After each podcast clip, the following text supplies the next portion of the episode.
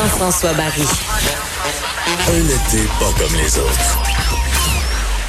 Le divertissement radio de vos vacances. Cube Radio. Jean-François Barry.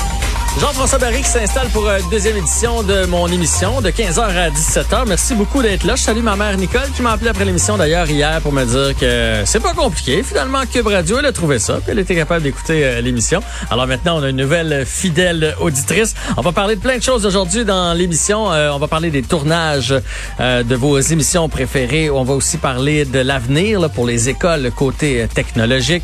Olivier Primo va être là, François Lambert aussi, la belle Anaïs va venir nous parler des spectacles de la Saint-Jean. Bref, on en a pour tous les goûts encore une fois aujourd'hui. Belle revue d'actualité. On fait ça en toute convivialité. On s'informe, mais avec un grain de plaisir, bien entendu.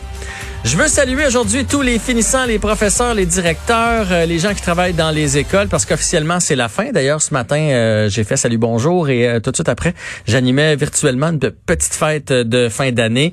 Les élèves étaient contents, excités. C'est eux autres qui ont eu la chance d'aller à l'école. C'est une école primaire, donc ils ont eu la chance de se retrouver à l'école dans les dernières semaines. Et moi, j'ai eu aussi le, le, bal de finissant de ma fille. Il y en a pour qui c'était aujourd'hui la petite fête de finissant. Bon, c'est sûr que cette année, ça n'a pas été euh, un classique, disons ça comme ça. On a dû faire les choses différemment. Du côté de ma fille, ça a été une espèce de parade en voiture qu'on a tourné finalement de façon très positive. Là, sur, le coup, là, je me souviens que ma fille nous a dit, ah oui, moi je vais avoir mon diplôme dans un drive-thru. Euh, mais on a tout fait euh, pour que ce soit pas le cas, pour que ce soit agréable. Et honnêtement, ça a été une très, très belle journée. Euh, ça avait l'air d'un mariage avec tout le monde qui klaxonnait. On avait décoré les voitures. Elle a reçu son diplôme. Il y a eu une aide d'honneur. tout ça s'est fait dans la voiture, mais elle était dans une boîte de pick-up. On l'avait installée dans une boîte de pick-up. Fait que, au moins, elle, était, elle pouvait entendre les sons, montrer sa robe.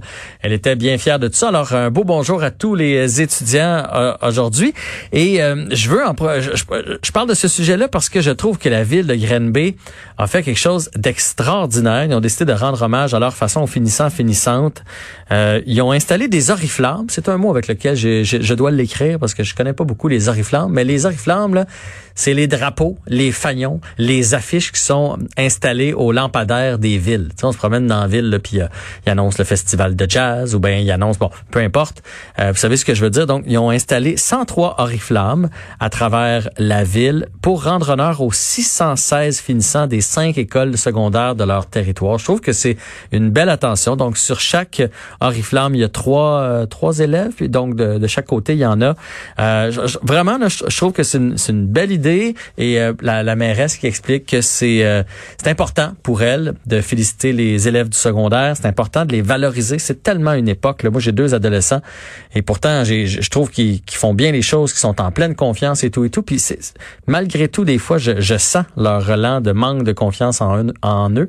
Donc, c'est important la confiance, puis c'est important pour éviter le décrochage scolaire de valoriser l'enseignement, valoriser les, études au secondaire. Alors, je trouve que c'est une belle initiative de la part de la ville de Grenade je continue dans des petites nouvelles qui ont retenu mon attention ce matin.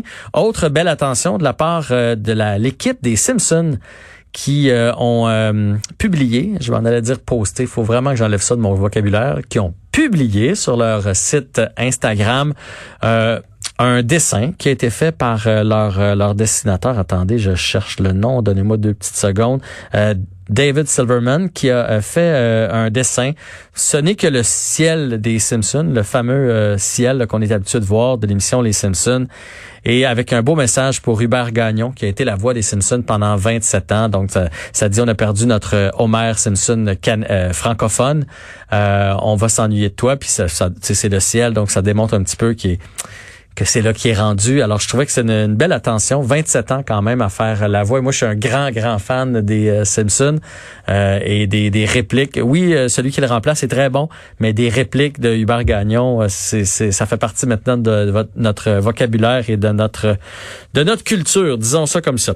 petite nouvelle côté des, du côté des gymnases. Je sais pas s'il y en a qui sont allés s'entraîner hier. Moi, j'étais bien curieux de savoir comment ça allait se dérouler.